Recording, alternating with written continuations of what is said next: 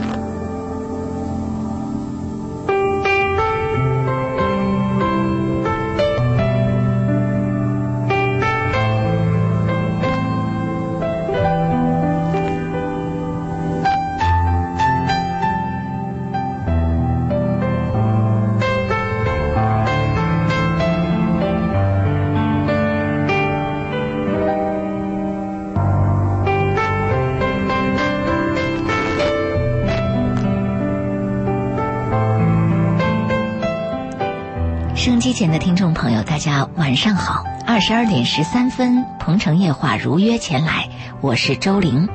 每个周四的鹏城夜话，做客直播室的嘉宾是周信周老爷。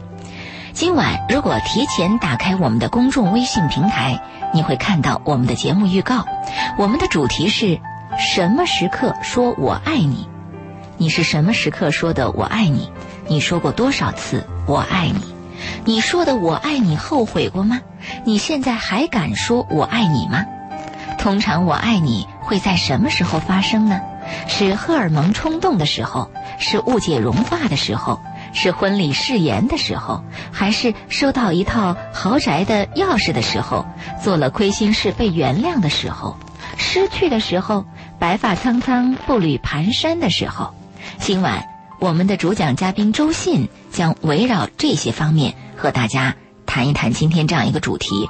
那老爷，我也想问你，为什么会想到这样一个主题带到节目当中？这个主题是我最近看了一部电影，就是《东京未婚妻》啊。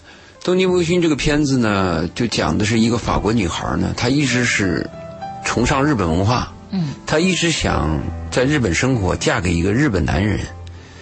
她就是当法语老师，教一个男孩去学法语，那个男孩给他教日语，同时呢还给这个还收学费。嗯，在这个过程当中，他就爱上了那个男孩，那个男孩也喜欢他，但是他们在这个爱的过程当中呢，非常的平静和平稳。我就一直想看他们什么时候说我爱你。嗯，跟东方西方有什么区别？因为他们俩刚好是东西方的结合。是，一直到。呃，日本那次核电爆发，嗯，这个男孩呢就非常担心这个女孩的安全啊，说你回国吧。呃，女孩说你现在就让我回去吗？男孩反复打电话说你赶快回去吧，这边有危险。嗯，女孩在飞机上要离开东京的时候，又打了那个男孩的电话，在这个时候说了一句我爱你，后面还加了一个我非常爱你。嗯，女孩说的。女孩说的，因为。这个女孩其实早就应该说，我就非常感动，因为我们经常说的“我爱你”呢，就比较浅薄嘛。你看，我们看《非诚勿扰》的时候，是一个男人看到了一个女人的姿色，就直接说我爱你啊，我非常的爱你，这这有根据吗？嗯，你可以说我非常喜欢你吗？那如果再看一些“我爱你”，我们如果看一些西方电影，“I love you”，“I love you”，跟那 “Good morning” 好像没什么区别，又很随便，就打招呼似的。哎，但是注意，西方的“我爱你”呢，它是两个人成为夫妻关系之后，嗯，他会反复承认，或者说，西方的男女关系是讲两个男女确认了男女关系，同居啊或者上床之后。他会反复的，就是 confirm，就是确认我爱你，我爱你。因为说一个我爱你，不等于保证你永远爱我。也许做一件事情以后呢，做的叫人很失望，女方就会认为你怎么能这样做吗？嗯啊，你爱我还能这么做吗？难道你还爱我吗？所以他不断的确认我爱你。所以生活当中我们原来说过十十二个字儿，我爱你，对不起，我愿意在一起，这是男女关系的十二个非常重要的字。那我爱你是摆在第一位的。嗯，我就回忆了一下我，我看那个日本电影回来以后呢，当时得到了许爱国还有我们在场的一个一个这个女哲学家叫居米，啊，坚决的抨击和否否定，说这哪是日本文化呀？这什么破电影啊？说了半天。啊可是我看的角度跟跟他们有区别。你看他们的男女矛盾也有，两个呃两个人在一起总会有摩擦嘛。但是你看他们就是微微皱皱眉头，很礼貌的把意见提出来。有不同的意见或者有分歧的时候，他们会采用一种方式跟对方表达，比如说通过书信呀、还有见面以后啊，很客气的说。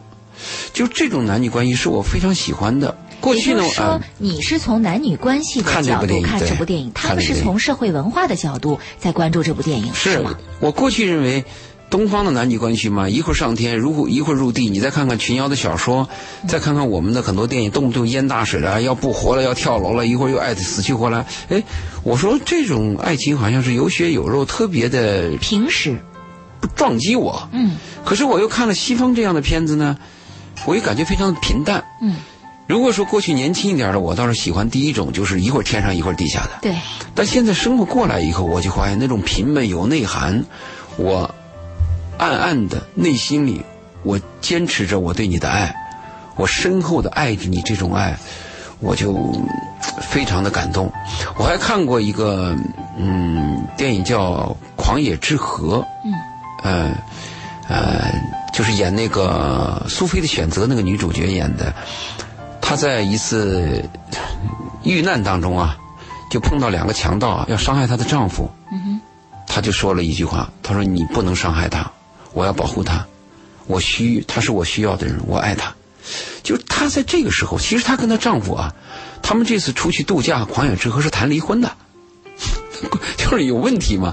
他们说我们做一次旅游，我们我们谈谈离婚，谈谈我们的困境。她跟她丈夫一直有困境，但是没想到在这次旅行当中呢，被劫匪给劫了。劫匪呢，就为了劫她这条船，就要把她丈夫呢杀掉。在这个时候，她站出来了，她说：“她是我需要的人，我爱他，嗯，我要保护他。如果你要杀了他，我就我也死，就这条船你们也得不到。”就我们看到生活当中这个“我爱你”这个什么时候说？我看完那个片子，我就琢磨我，你会什么时候 对说？我什么时候说？我而且我回忆我什么时候说过，我就看这个片子。后来我想了一下，我们那个年代啊，属于桎梏的年代。很少说这样的，就没有人说过我爱你。如果你对一个女孩说我爱你，那女孩会说你流氓。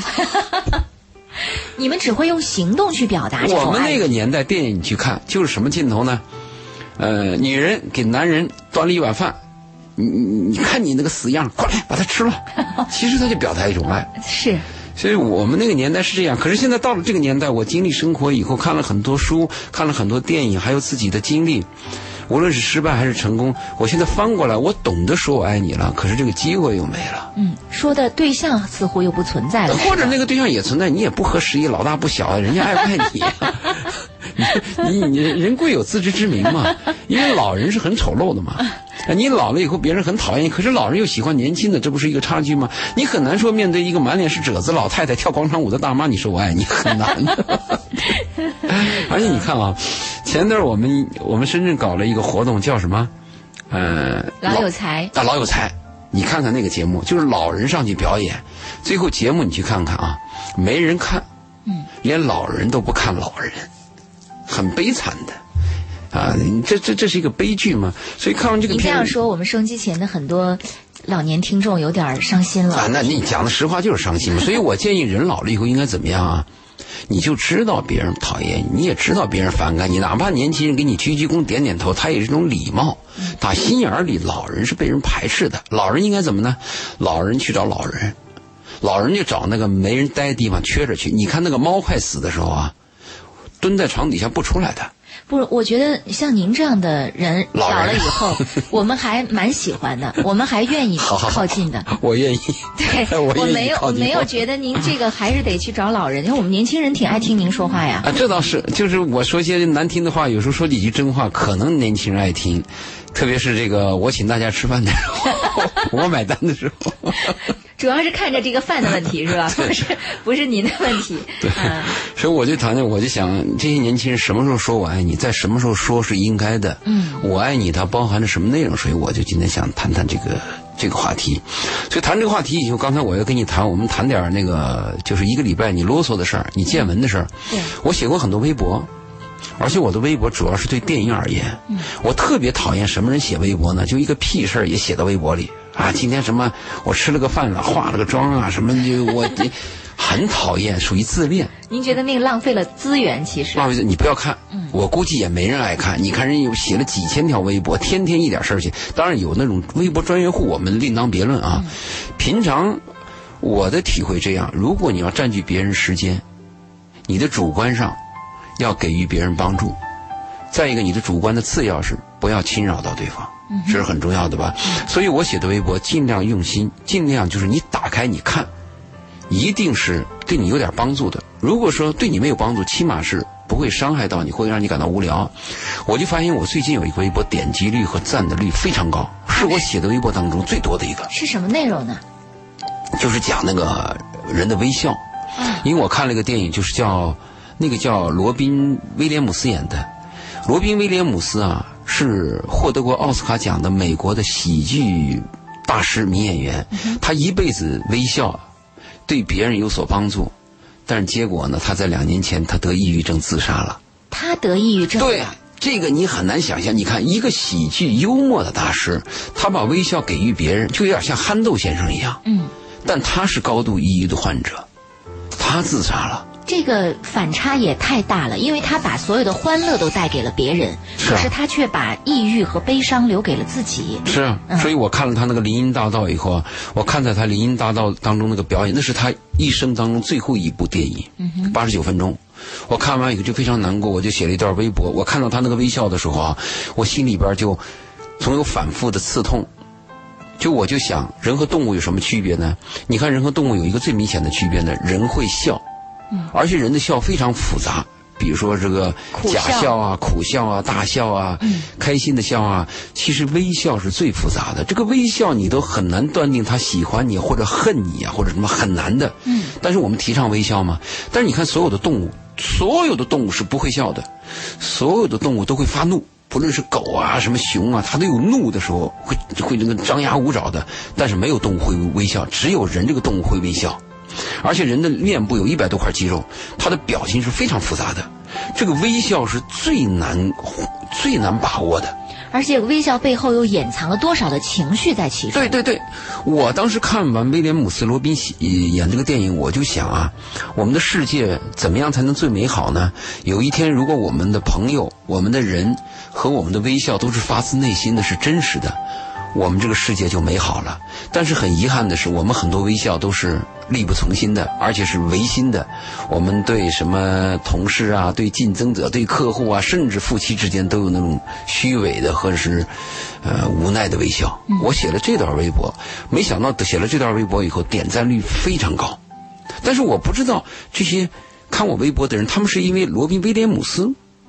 这个电影还是威廉姆斯本人，还是因为威廉姆斯自杀这个事件，还是我讲的这个微笑点赞？但是这个，这个我这个微博是点赞最多的。我倒是认为，应该很多人您说的这样的一段话，可能会触动了很多人的内心。也许有的人曾经没有去思考过关于微笑微笑背后的问题的时候，正好你点出来了。触动了很多人内心对这部分的思考，才发现原来这个微笑背后隐藏了很多的内容。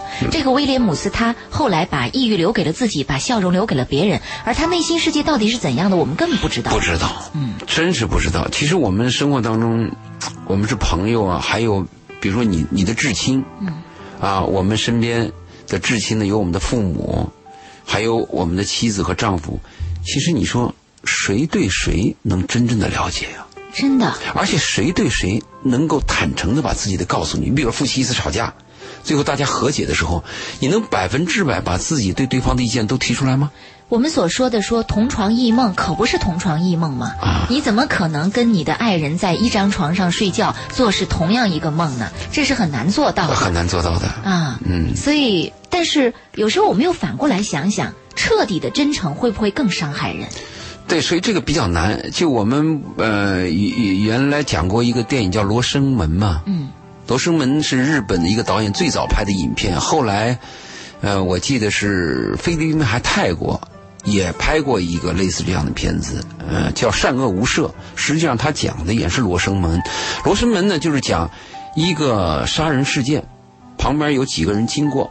最后在调查的当中，调查的过程当中发现，这五个人诉说的事件都有出入，嗯甚至有截然不同的角度和结论。后来我们通过罗生门呢去分析，我们再演习到事件。现在啊，你会发现罗生门的事件啊，就是一个社会和生活当中一个真实现象。嗯比如说周林，咱们做了一套节目，咱们今天晚上做完节目，假设这个节目没有录音，嗯听众听完了以后，你去听评论吧。有的时候周林他说了那句话，周老爷说那句话，那个根本不是那么回事然后你去做调查，如果没有录音的话，这个故事会有好多个版本。对，就没有真实的了。你根本就不知道今天晚上我们谈的是什么，除非有录音、有录像、有有这个刻死的东西。所以罗生门呢，他这个故事告诉我们很难揣摩对方。比如说钟林，我和你相处了这么快两年了。我我你说我能肯定周林，你对我每次节目啊，你你刚才说啊，我老了你愿意去看我，我能肯定你真的去看我吗？你真的喜欢我吗？我不能肯定，也许你是因为啊安慰一下我，也许是啊啊尊敬一下我，很难把握的。但是也许你心里边真的是希望去看我，就很难把握的。就罗生门事件在我们生活当中每一点都可能发生。就就比如说一个男人在拥抱你一刹那说“我爱你”，你你能相信他是爱你还是他需要你？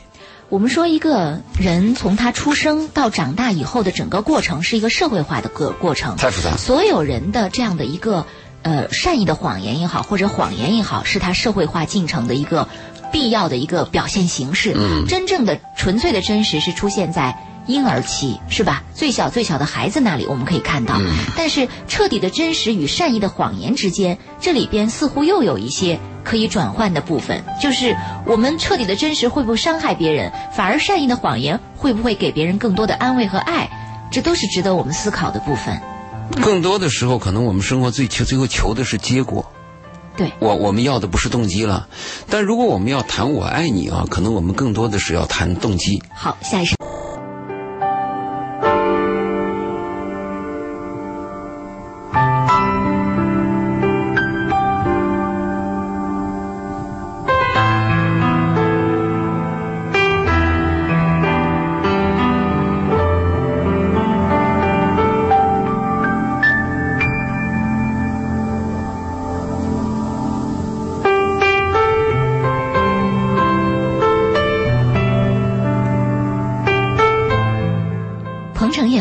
续直播，欢迎收音机前听众朋友的继续收听。今晚鹏城夜话做客嘉宾周信周老爷，我想熟悉我们节目的听众朋友已经习惯每个周四来听周老爷的主讲。那么今晚，周老爷带来“什么时刻说我爱你”这样的主题。在此之前，我们还漫谈了关于电影。而在电影漫谈的过程当中，我们还提到了关于彻底真实的这样的一个概念。也许我们在说到这一切的时候，会引发收机前听众朋友的许多思考。其实有时候我们这个节目的设置的一些主题、漫谈的一些内容，就是想让大家有多个角度去思考现实生活当中出现的各种问题。也许多一些角度，我们可能就多一些结论，也会让我们在考虑问题的时候不至于钻牛角尖儿。今晚趁着这样的一个时间，我们也欢迎收机前的听众朋友通过热线电话八八三幺零八九八，公众微信搜索八九八周玲，利用这两种渠道来跟我们互动。如果您在现实生活当中遇到什么样的困惑和情感的难题，可以通过以上这两种渠道来跟我们说一说。我们回到我们今天的晚上的主题当中哈、嗯、什么时刻说我爱你？刚刚你谈到了那个电影，嗯、说到了在那个电影当中是在一个事情关键的时候，女主角对男主角说到了我爱离。别以后，离别的时候，嗯，离别了，已经离别了，在在飞机场。所以我们看到现实生活当中是不是那种看起来很平静、很平静如水的、很平实的爱情，反而在关键的时候会爆发爆发出更撞击人心灵的这样的一个感情冲击呢？呃，应该是这样子的，应该是这样，就是撞击人心灵的冲击。我爱你，应该是这样子的。嗯但是现实好像刚好相反。我接触的大部分男孩和女孩呢，还有我们看的爱情电影，什么时候说我爱你呢？是在拥抱那一刹那，说我爱你，是不是啊？就是在激情四射的时候，荷尔蒙，荷尔蒙啊。呃，我不止一次跟一些男人和小伙子谈，我说你们如果做一个诚实的人的话，你们应该把把那个 I need you 和 I love you 要区分出来。嗯，特别是男人和女人上床的时候，我建议男人避免说我爱你，嗯，最好说我需要你，对吧？有一天你爱的女人受到伤害，你挺身为她而出，为她担当的时候，在那一刹那，你说我爱你，我倒觉得很高尚。所以我们对我爱你和我喜欢你和我需要你这个应该有一个区分。啊，我我们爱一个人的时候，应该是对这个人的品质、灵魂、价值都有肯定以后，我们才能说我爱你。如果初次我见到一个靓丽的女人，我可以说我喜欢你，因为这个靓丽的女人你对她是未知的，也许这个很漂亮的女人她是个骗子的，你能说你爱她吗？你爱她什么？当然，爱有两种了。我们通常我们歌颂的爱是爱一个人的品质，爱一个人的诚实，爱一个人的灵魂。但是大部分的爱，说我爱一个女人的肉体，爱一个女人的青春，这这好像也是，嗯啊。但是我们歌颂哪一种？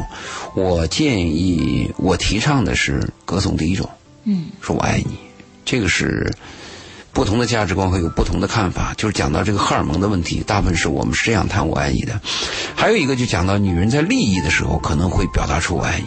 嗯我们经常说，判断一个男人爱不爱一个女人呢？女人经常看这个男人给不给她花钱。哎是啊、男人判断一个女人爱不爱他呢，经常看在性的问题上，在床上这个女人是不是激烈的迎合，它是两个判断角度。是经常一个女人看到一个男人默默无声的把一个房子的钥匙交给他的时候，嗯，或者说把他带到一个空房，告诉他这是我给你准备的房子，送给你了，嗯，女人会很激动，说我爱你。对这个这个也是常有的，呃，特别是我们女人知道，一个男人他的积蓄是有限的，他把自己的全部的积蓄都给了你那一刹那，女人也会很感动，也会说我爱你。我不止一次听到女人跟我这样谈，她说：“你看我丈夫，我能不爱他吗？他每天在外边辛苦的打拼，为了我们家，为了我们孩子啊，他把他的那些挣的钱都给我们了，那我不爱他爱谁啊？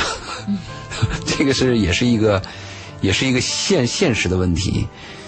呃，还有在电影当中，我们还可以看到啊，嗯，就是有些年龄大的，就走入到生活的末期的时候，他那个表达那个爱，现在有时候非常感动人。也就是说，他有了一定的人生阅历，他可能对爱有了更深入的理解和认知的时候，而且爱在他的心中变得越来越可贵的时候，他这个时候表达爱，似乎这个分量就更重了。对，那个有一个导演，他拍过一个电影获奥斯卡奖，是《一次别离》，就是纳德与西敏的一次别离。后来他拍了第二部，叫《过往》。这个《过往》这个片子结尾的时候啊，震撼。这个丈夫呢，已经准备跟自己的妻子离婚了，妻子是个植物人，那他就可以选择别的女人结婚了。是，但是他突然听到医院说，他那个妻子有一天有反应，啊，他就很激动，他就去医院去看这个妻子，他就希望这个妻子能复活过来。嗯，他就问他有什么反应。后来这个医生就跟他讲，我们也不知道，那天反正他有反应。后来他说，那我怎么样刺激他呢？嗯，医生就说，那你跟他讲你们以往的故事，或者是你们以往哪些事情他印象深。这个男人就想到那个香水儿他觉得他老婆不是喜欢香水吗？他就把他老婆原来用过的香水一大堆拿到医院，让他老婆一个一个闻，结果都失败了。离开了医院，突然他想到，有一种香水，就是这个男人他自己身上经常擦的香水，不是他老婆用的香水。嗯他把这个香水又拿回去，他在自己身上擦了一点，他让他老婆闻。他说：“如果你能闻到这个香水，你你捏一捏我的手。”他老婆是个植物人嘛。结果是什么情况呢？他给自己腮帮子抹了一下，他就这个丈夫这个男人经常自己擦的香水，他把他的脸靠近他的妻子，让这个植物人的妻子去闻。这个妻子呢，不但是抓住他的手，是死死的抓住他的手。啊，而且这个味道是她熟悉的味道对，道。是她丈夫的味道刺激了她，并不是我自己记住我自己，而是我记住你。嗯，而且这个时候呢，妻子植物人啊流出了一滴泪，这是这个电影的全部结尾。你说这个爱的表达叫你多么的震撼是啊！所以我爱你看你怎么表达。还有那个法国电影在去年前年获得奖，就就是一个爱，就是个爱。那个老头儿和那老太太，老太太得了植物人以后，老头儿给她擦澡，给她喂饭，结尾的时候，老头儿把老太太给闷死了。他就没，那也是一种爱的表达。他太痛苦了。是，就我们就是对这个爱怎么去表达？我有时候我看完这个片子，我还第一次想这个问题：就什么时候说我爱你？就每个人的表达是不同的。是有听众朋友在公众微信平台上留言啊，老伟他说每个周四周老爷都能让我陷入沉思，每次我都把节目下载起来，白天重听。你看你的内容，你所传递的一些思想，包括你的观点，都会让听众反复的重听，然后从里边去汲取自己所需要的营养。也就是说，其实你已经把你的这种智慧通过我们的节目当中进行了一个非常有效的传递。所以你看，像你这样的人老去以后，还是会有人愿意去听你说话的。我明白，你说就是那个像霍霍金嘛，老老去了，哪怕成老糗了，也也有人会听他说两，句啊。你看每次都把节目下载起来，白天都重听。就是双刃剑。因为我呢，双刃剑，什么是意思呢？你看今天晚上我和招行的五个女孩吃饭，嗯，因为我这次办办移民的时候呢，他们帮助我打印一些文件嘛，挺麻烦的。像这个小秋啊，还有小黄这几个女孩，我说我请你们吃顿饭吧。晚上在一起吃饭的时候，我就跟他们聊，一聊电影，他们没看过，他们居然连美国那个著名的音乐家大卫福斯特啊都不知道。后来我说你们是不是太辛苦了呀？或者是你们数钱这个压力太大了？数钱压力大。对对对，后来我就给他们一个建议，我说你们一定要有机会看一些好的电影，因为现在生活压力大，节奏快，时间少，看世界名著的机会几乎没有了。如果看一些杂志呢，就是浏览生活和这个消遣。如果你们能看一部电影，在一个小时、两个小时之间呢，它会对你的灵魂会有撞击的，特别是你要看那种文艺片。我我说的不是那个市面上放的院线片，我说的是文艺片，而且有些电影是一些大导演或者是编剧啊、演员，他们一生用一生的心血创作的一部作品。嗯，如果你们在一年当中一个月能保持看一两部电影，对你们的生活、对你们的人生啊，还有对你们的情操是有陶冶的嘛？用我的话说，就是人更像人嘛。嗯，这是我给他们的建议，也就回复那个听众的话说呢。听我的节目有好的一面，思考生活，啊，使自己呢对一些，嗯，就是问题的认知。问题的认知更丰富，对别人的理解，对感情的重视，对爱的理解更多，这是一个正面的。负面的是什么呢？我怕进入这个反复的思考呢，因为生活你思考多了，你会发现有些虚无，而且你会更痛苦。是，就刚才我们谈的哲学家，走到尽头又好像进了空洞一样，对，就找不到边界。也会，而且我的谈话有些悲伤，我本身又是一个悲观主义者。你像这个，嗯，罗宾啊，他都会演这种微笑的电影，最后他都自杀了。我没准我 哪天也会有危险。就人很难讲啊。你比如说，我们每次都能保证一个好的状态跟听众讲，但是你谁能保证？比如说周丽，你上节目以前刚好生了一肚子气呢？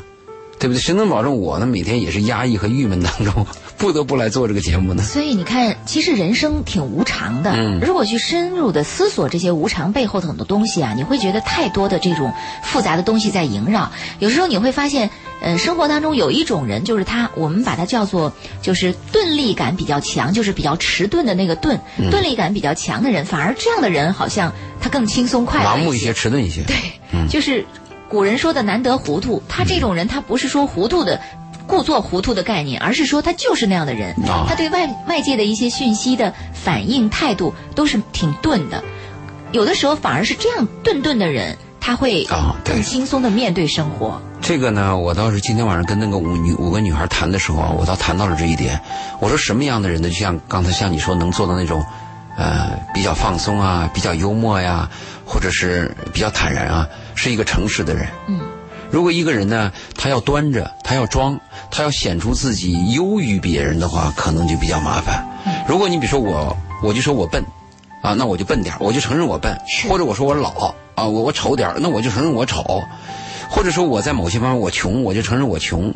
如果我们做一个诚实的人的时候啊，可能会坦然一些。嗯比如你说我两句，呲我两句，瞧不起呀、小看我一下，我都承受得了。对，但如果是我端着，我特别好面子，很容易被击垮。其实很容易被击垮，比较麻烦。嗯，是这样。呃，这有听众朋友在公众微信平台上留言，常在心说“我爱你”这个三个字，我还没对谁说过，包括爸妈，一直都不知道怎么说出口。哦，对，这个啊，我我要我要再强调一下了。我也回忆了我的一生，我对我的父母啊，我觉得也是很很歉疚。我是在我父母临去世的时候啊，就晚期癌症，特别是我妈妈，就那就那那一次啊，我说了一次“我妈妈我爱你”，啊，而且我妈妈处于昏迷和糊涂状态。你觉得她听到了吗？我感觉她听到了，因为她虽然糊涂，我在后面我还加了一句话，我说：“你要是有个三长两短，我一定会照顾好我爸爸，嗯您放心。”我说这个话的时候，她使劲拽着我的手，就是脖子要往上挺。我我感觉他是听懂了。就我们在生活当中啊，现在有一个难度，我曾经调侃说，我们现在这个状态呢，找到一顿放心能吃的饭都很难，找到一个放心爱的人也很难。没错，是不是？你放心的去爱他，你敢爱吗？你爱了就后悔了。所以现在经常说到很多人在爱情上不是走心是走肾 啊，这是 衰竭，说到说到这个朋友圈里流传的这个话，说很多男人对女孩的态度是不是走心是走肾的概念，所以你说找到一个放心的人去爱很都很难，真的。就是刚才这个听众说呢，对爸妈呀要早点说我爱你，因为这个爱是可以肯定的，这个是可以肯定的，应该对爸妈早点说我爱你。你别的你你别以为你你你的明天还很多，你爸你妈的明天也很多。上了一定年纪的人，第二天说不行就不行了。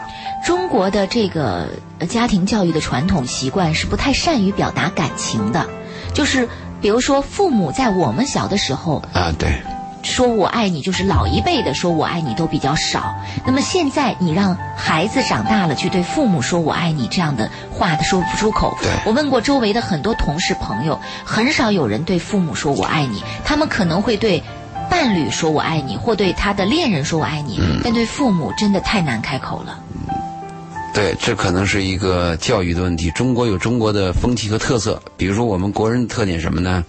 你夸他的时候呢，他谦虚，嗯，哎，我不行，我不行，对。然后你一批评他，他脖子就发硬，我怎么不行？对，对吧？为什么不能做一个诚实的人呢？嗯大胆的承认自己的缺点，同时也大胆的承认自己的优点嘛。嗯，啊，这个是应该是要坦诚一点嘛。呃，再一个，我们做父母的啊，如果发现自己的孩子没有说我爱你，是不是我们父母有责任？对，啊？你比如说，你有一个孩子，你今后要有个孩子，应该在他咿呀学语的时候，就要教会他说对不起，嗯妈妈对不起，啊、妈妈我爱你。嗯，从小就要让他朗朗上口。我曾经说过嘛，爱情要从娃娃抓起，讲的就是从小的培养和培训。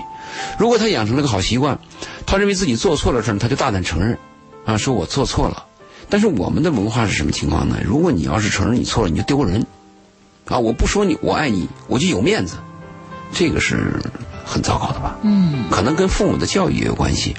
刚才那个听众啊，你要听我们的节目，我建议你啊，听完我们的节目啊，或者现在你就给你爸妈打个电话，你说我们刚才听到了节目，叫我们说我爱你，你说爸妈，我想第一个说我爱你的应该是我对你们，哎，真的，打个电话去，就像您说的，这是可以确认的感情。可以确认的。嗯，子欲养而亲不待，我们经常在节目里说，所以说不要等到自己后悔的时候，这句我爱你迟迟的没有说出口，你就会后悔了哈。嗯，这是我们要提醒收机前的听众朋友的。为你等候说，你好，周林周老爷好，你们刚刚聊的那部电影我很感兴趣，能告诉我电影的片名吗？谢谢你们跟我们分享的故事。我们刚才在节目里说了三部电影了都，先说了两部吧，一个是罗宾演的那个，就《林荫大道》。《林荫大道》。林荫大道，他讲的是他和他妻子在晚年那种生活，和他童年的一个暗判。啊，他终于发现自己童年的暗判在折磨着自己，但是又舍不得离开妻子。他这个片子演得非常的压抑，你看完以后啊，你会发现这个电影没有笑点，没有泪点，但是你看完以后深深的叫你难过。我看完那个电影，我缓不过劲儿来。我现在谈到这个电影，我都缓不过劲儿来。这是我们谈的一部电影，叫《林荫大道》，也是罗宾威廉姆斯他生命当中最后的一部戏，八十九分钟。第二部我谈的是一部《东京未婚妻》，它讲的是一个法国女孩热爱日本文化，一定要找一个日本男人。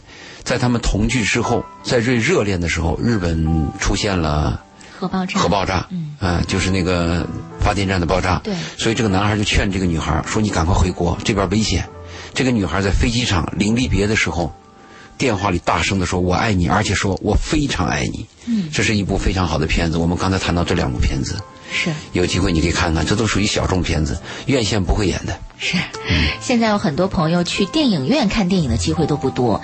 我在和一些银行的或政府部门的人打交道的时候，我忽然发现，惊异的发现，大家去看电影的时间都没有。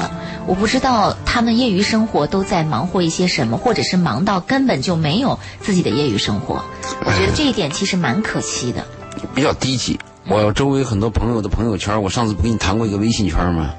就是什么自恋呐、或者打情骂俏呀、或者是他们宁愿花一两个小时、两三个小时去跟一些啰嗦人去吃一顿饭啊无聊就吃一顿饭，却不愿意花这么长时间去看一部电影。对其实是是真的是蛮可惜的。一次好的谈话，一部好的电影，一本好的小说，对我们人生有启迪。但是我们国人可能很多有很多问题，他把它跟利益结合到一起。是，就是你品德高，你做一个优秀的人，你有修养的人，你做个有爱意的人。可是你没有社会地位，没有财富，我是不是结识你没有任何的好处？他就问你品德高，你能赚钱吗？他会 他会这样问你。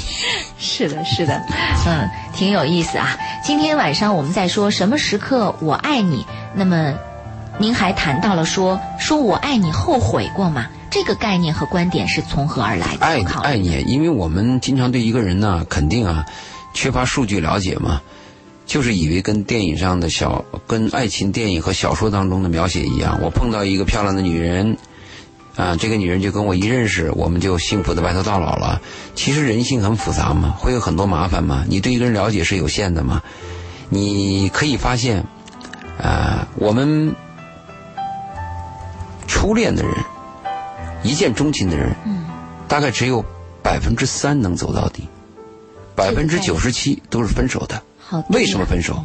肯定是后悔的嘛，一定有一方后悔一方嘛，也有两方同时后悔的嘛。嗯，所以而且还有有一种爱，就比较单纯的女孩儿或者单纯的男孩儿去爱对方的时候，第一次的爱，爱的非常真挚，爱的体无完肤，爱的没有退路，就这种爱对自己的伤害是非常大的，能不后悔吗？非常后悔，而且有一种爱，爱到你今后连谈恋爱的勇气都没有。可是您不是说过，真正的爱情就应该如此吗？啊，当然，如果你一生当中啊有过一次忘我的爱，从道理上来讲也是难得的。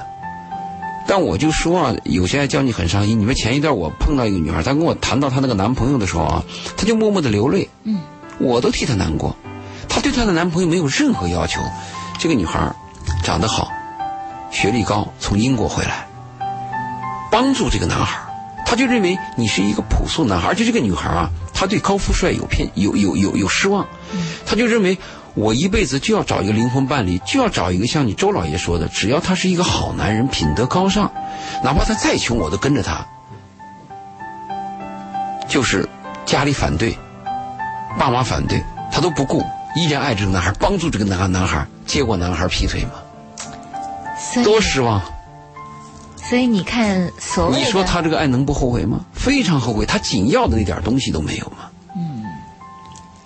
那怎么能够判断说，呃，一个朴素的男孩他就不会出轨呢？呃，对，肯定会出轨的。所以我后来跟跟这个女孩也聊过，我说你知道不知道，这个是人呢就有人的弱点，是男人就有男人的特点。每个男人都有卑鄙的时候，每个男人都卑鄙每个男人都有过出轨和偷情的想法啊，但有只是时机没到而已。但但有区别，就是坏男人呢，呃其实好男人和坏男人他都是男人，都卑鄙，但是有个区别，坏男人是永远卑鄙，嗯，好男人是偶尔卑鄙啊。我们要做好男人嘛。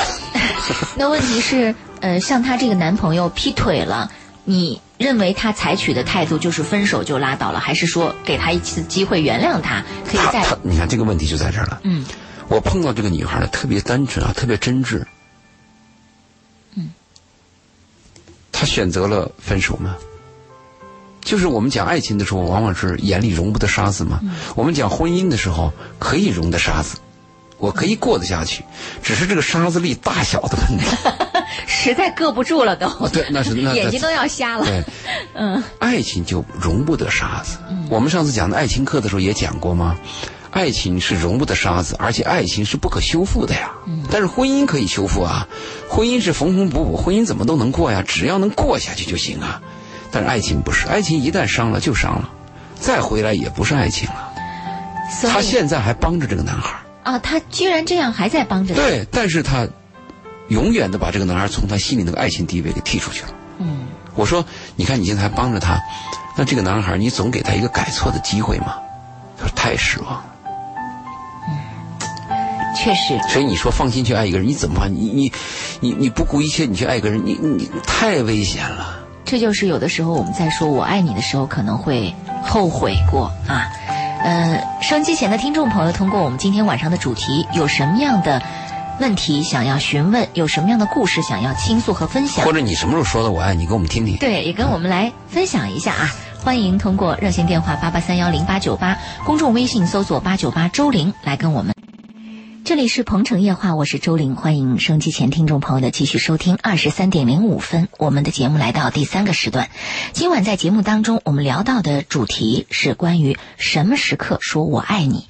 在上一时段，我们列举了一些我爱你可能说的时间，啊，那我们也说了有可能会出现的几种我爱你的这样的一种状况，也提到了在一些说我爱你的时刻可能会出现后悔的这样的一个情况。嗯，对。嗯，那还有一些我爱你，可能会是在一些，比如说，我们觉得这个人这个机会再不可能有了，啊，终身会变成一种遗憾的时候，啊，我们才会对这个人来表达。嗯比如说，在真的要和这个人永远的分别的时候，不仅仅是在你电影上讲的，啊可能是在比如说我们说生离死别的时候，或者说我们就是真的是一次告别的时候，而且心里边清楚再也不可能和这个人在一起的时候，会不会这个时候会说一句？嗯比如说你离开电台的时候，我要说一个我爱你。我对听众说一句“我爱你”，对，是的，嗯，会是这样的一种情况，也会有的，嗯。所以我爱你说的这个时刻，会背后会折射出来很多的情境或很多的思想。对我收到的私信比较多的，碰到的很多的私信是小伙子，他就要问怎么样追那个女孩儿，怎么样说我爱你。他以为他说过我爱你就表达了，他说过我爱你，那个女孩就动心了。其实这个做法应该把它修正一下。嗯，你比如啊，一个小伙子他喜欢一个女孩儿，他说了一个我爱你，这是很空洞的嘛。我爱你之后，他应该有些行为或者一些做法的支持嘛。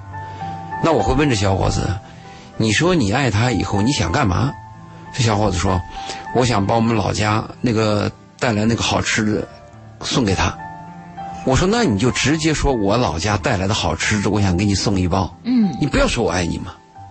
在你的心目当中，你会不会认为男女之间的“我爱你”不能够就是一开始就挂在嘴上，认为它的分量还是比较重的，还是应该在一个合适的时机或者关键的时候来说比较在重要？我的概念当中，“我爱你”它是一个很神圣、很神圣，呃，也是一个非常难得的这么一个词儿。嗯，就你一生当中可能都很难碰到这个。对你对对方说“我爱你”这样的一个人，这个对象出来，是对我来讲是这样的感觉。有时候你心里很喜欢他，甚至在一刹那呢，在那一刹那，你都愿意为他付出一切，可能都会有。但是你要真的对他坦然的、坚定的说“我爱你”，这个太难了。因为我对这个爱的理解，可能跟我们的那个小伙子跟我发发私信的小伙子的说那个“我爱你”有区别。他说的“我爱你”就是我想和你在一起。那是不是您认为的“我爱你”的背后有很多的责任，有很多说我要坚定的一些诺言的实现？有有，嗯，有这个本身都有，因为我爱你呢，首先是你对对方的一个肯定，对这个人的品质，还有你自己的决心，你自己的契约，可能是比较复杂的一个东西。嗯，你说完了今天说我爱你，明天人家就变了，这个很多嘛。所以我建议很多小伙子给我他给我写私信的时候啊，就问怎么样说我爱你，或者我爱这个女的我怎么表达，我就说你想怎么表达。如果你想把你家乡带的好吃的给他，或者你想你把你下月工资给他，你就直接讲，这是爱的表达嘛。你给了他钱，你给了他物，你跟他的接触当中，有一天这个女孩她有她的表达嘛。你通过交往当中，你发现这个女孩灵魂是优美的，品质是高尚的，人是诚实的，而且她也喜欢你。你那个时候，你大胆的说“我爱你”，可能就更真实一些吧。反正我特别反对《非诚勿扰》那种，我一见你就说我爱你，应该是我非常喜欢你，我愿意和你接近。其实《非诚勿扰》上有几个老外，嗯，他们对这个“我爱你”的理解跟我是一样的啊他们就认为，我刚开始接触你，我怎么能说我爱你呢？我只能说我喜欢你，我愿意了解你，这是第一步吗？我爱你，那是一个肯定句啊，那是盖棺定论的问题啊。好，这里有一位叫 Linda 的一位听众朋友在公众微信平台上留言，他说：“我正在和一个男子恋爱，嗯，我曾经问过他，你爱我吗？他沉默了一会儿，说我喜欢你。哎，说的很准确。你听往下说哈，对很有趣。他说，我听了很不舒服，很难受的。嗯，我认为我和他发展的这种感情的深度已经到了该说我爱你的时候。他说的深度，无非就是我跟你同居了，我跟你怎么，这个深度不能表达我爱你。嗯，然后他又说了，他说，可是他却说我喜欢你。嗯我想确认一下，他所说的这种我喜欢你，是不敢对我负责任吗？还是认为我们还没有到了爱的那种程度？但是为什么其他的男女在这样的状况下已经可以说我爱你，而且我也对他说过我爱你，可是他却对我爱你这三个字儿这么的慎重，这是到底是说他对我爱的并不用心，还是说他对爱这个词儿看得很慎重？我应该怎么去了解他呢？就是了解他对这个事情的态度的看法。对，那你要了解他的价值观。了解他的价值观的话，如果是你直接问他，会有一个利害关系，因为你和他，如果你们评论第三方，比如你们共同看了一部电影，那你就可以问他，哎，你说这个男主角这个时候说他爱这个女主角，你觉得合适吗？他为什么要在这个时候讲？通过第三方可以了解，就问他的价值观。如果这个人受的教育和他的价值观是比较慎重的，或者他对我爱你这个东西，他认为是一种承诺啊，那他就这个表达可能就是有点儿有点儿慎重吧。嗯他说我喜欢你和我爱你有区别。首先，这个男人他对这个是有区别的。啊这个男人应该是有一定文化程度的吧。在我们多数人的理解当中，一个男人拥抱一个女人，一个男人和一个女人有床上的激情，就应该说我爱你了。这个是我反对的。这可能我喜欢你，你喜欢一个女人，同样会有激情的呀。但是爱一个人真是不同，爱一个人我要为你付出的。嗯。那我我愿意，我就是无条件愿意为你赴汤蹈火的。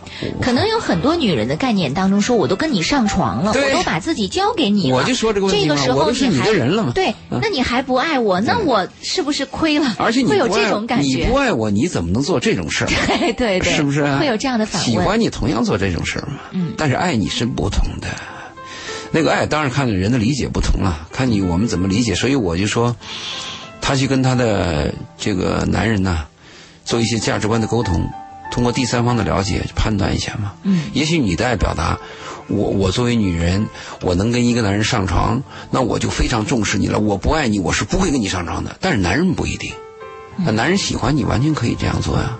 而且我喜欢张三，我还可以喜欢李四啊。对 琳达在这里补充说明，她说：“他难道不是在玩一种文字游戏？很担心以后我为此纠缠他，而为了不负责任这么来说的吗？有可能，那你要了解一下你这个男人呢，他有没有前科，就是前面是不是受过伤。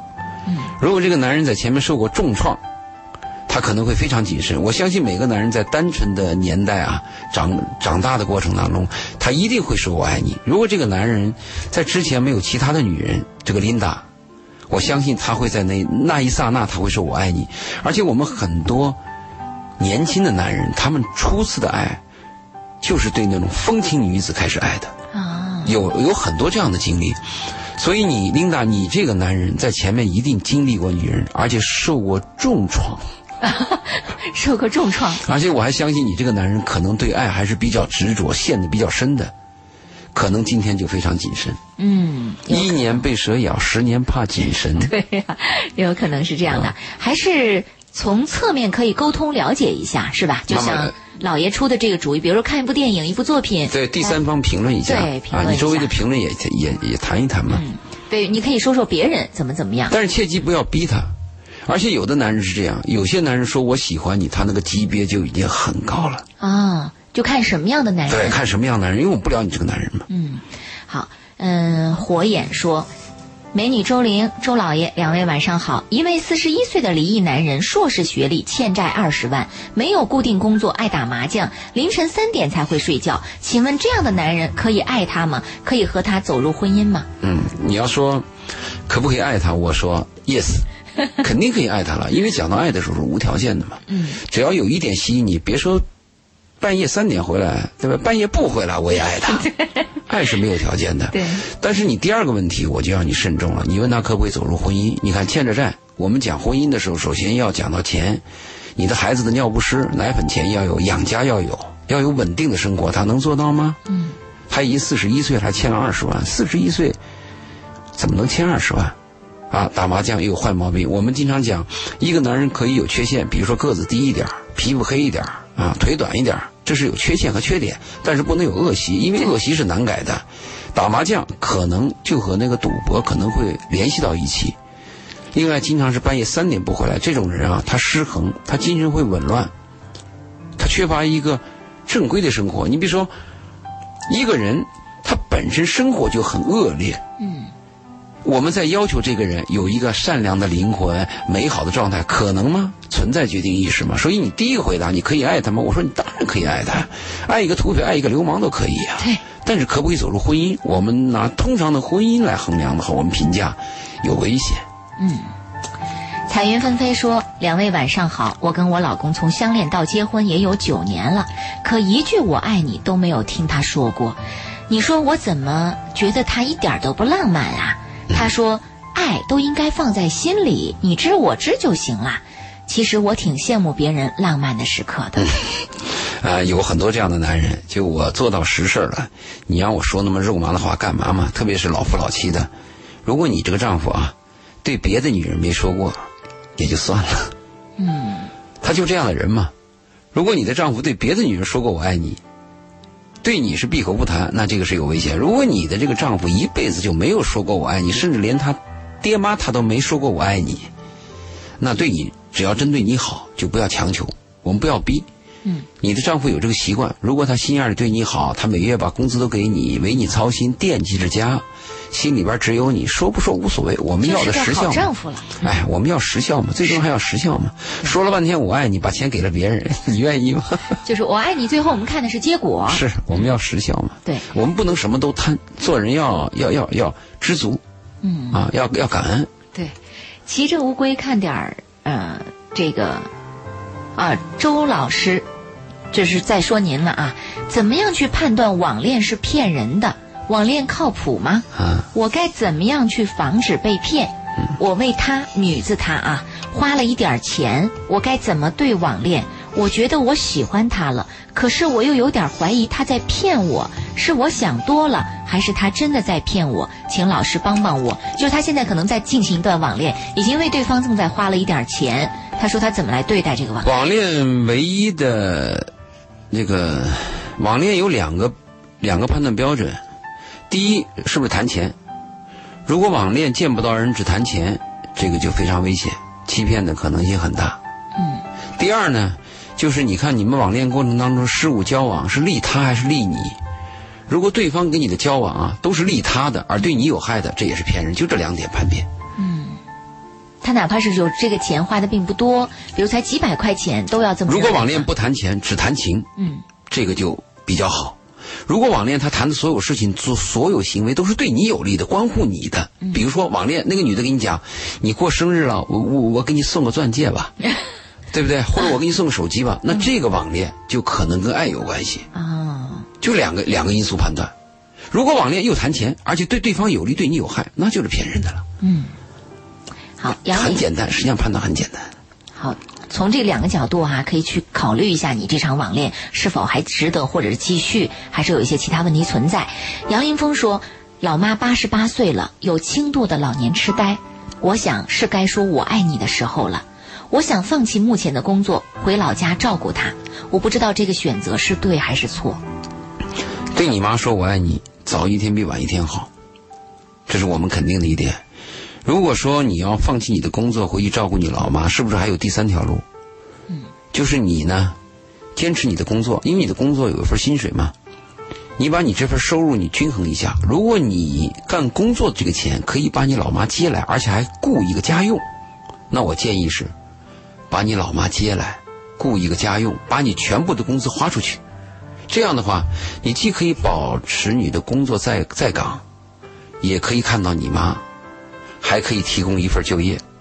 嗯，如果你现在放弃工作回去照顾老你妈，就面临着什么？你的职业就终止了，回去以后你也没有收入，只能达到你照顾你妈。如果能兼顾的话，就是我刚才提的方案，看可行不可行？你比如说我一月就挣五千，我雇个保姆三千，把我妈再接来，挤一挤，难过一点但是我可以兼得。嗯，如果不能兼得，选一头，当然，爱和情可能比钱在这个时候要重要，因为你妈的时光很少了，八十多了嘛，那每一天都可能离开你，这是我我的建议。确实，嗯，如果能够两全其美，顾及一下，最好最好的哈。呃，如果是你看把工作辞了回去照顾母亲，那这样的一个收入来源就没有了。他妈八十多，他年龄也会老大不小。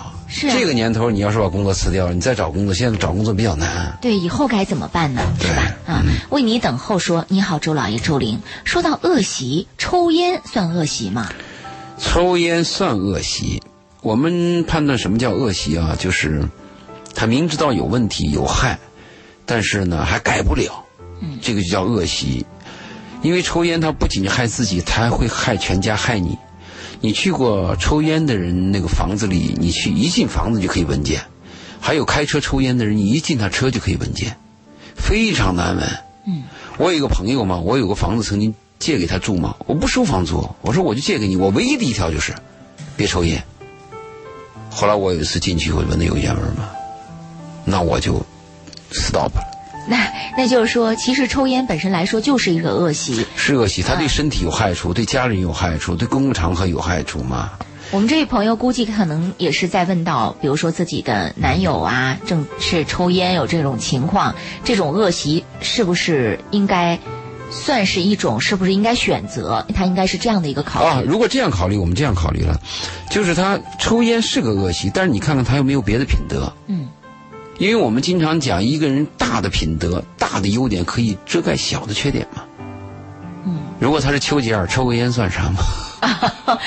也也是是不是？嗯，他是有比较的嘛。对啊，也要看他这个。如果说他一点优点都没有，就剩这个抽烟了，如果无所事事，年龄又大又丑又懒，那抽烟当然是恶习。对吧？如果他是个伟大的科学家，他他给国家创造出这个很大的精神财富，嗯，是不是？嗯那他晚上抽根烟，抽就抽了，我们忍一忍。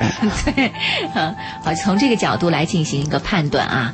好，我们来还来看到公众微信平台上，时间关系只能关注最后一条公众微信平台上的这个信息了。有一位朋友告诉我们这样的一种状况，他说：“我发现现在青年人、年轻人说我爱你是很容易的，比如说我和我的男朋友彼此说我爱你，我们是很简单的。”说白了，其实就是在上床的时候就说我爱你了。可是这个我爱你说完之后又能怎么样呢？他出轨还是出轨，在我没有考虑结婚之前，他就已经出轨了。可是我发现，即便他出轨了，我仍然离不开他，仍然考虑要准备嫁给他。我也想问到的是，像这种对我爱你说出口很简单又很容易轻易的去否定的这样的一个人，在结婚以后，他还会反复出轨吗？如果说婚姻容不得，刚才您说婚姻容不得沙子，婚姻容得下啊，沙子婚的呃这个结那个恋爱，恋爱容不得沙子，爱情爱情容不得沙子。那结婚以后，他的这种状况继续持续，我是不是要继续原谅、继续包容、继续和他进行下去？还是说他现在这种情况，因为他犯了一次错，我就应该彻底离开他，不该再相信他？嗯这个是个比较难回答的问题，因为我们对那个男人的品德、品性不了解。但是我们通常讲，一个人有一个毛病和习惯的话，他会伴随终身的。但是我们刚才要纠正的是，爱情容不得瞎子，嗯是容容不得沙子但你跟他不是爱情，你跟他是需要，啊，彼此需要是彼此需要。你离不开他，舍不得他，是因为没有更好的人替代他。嗯，你没有选择的余地，是无奈。我们很多男女关系，还有很多婚姻关系啊，不是我爱他，而是我需要他，我离不开他，是这样的原因。你要搞清楚。如果你认为你离不开他，那你就跟着他。你要说能不能改造他，改造他只有一种可能性，就是他自己想改，他自己可以改造自己。一个成人呐，让别人去改造他是非常困难的，只有自己觉悟了，自己去改。嗯如果一个男人骗了你第一次，他一定会有第二次。所以他如果是离不开，也就只能接纳。接纳，因为婚姻是无奈的。嗯，婚姻很多是利益权衡。你比如说，我能选择更好的男人，比你更优秀，他肯定选择了。他之所以跟着他，就是找不到比他更好的男人，甚至是我必须要花这个男人的钱。嗯，完全有这样的可能性。是。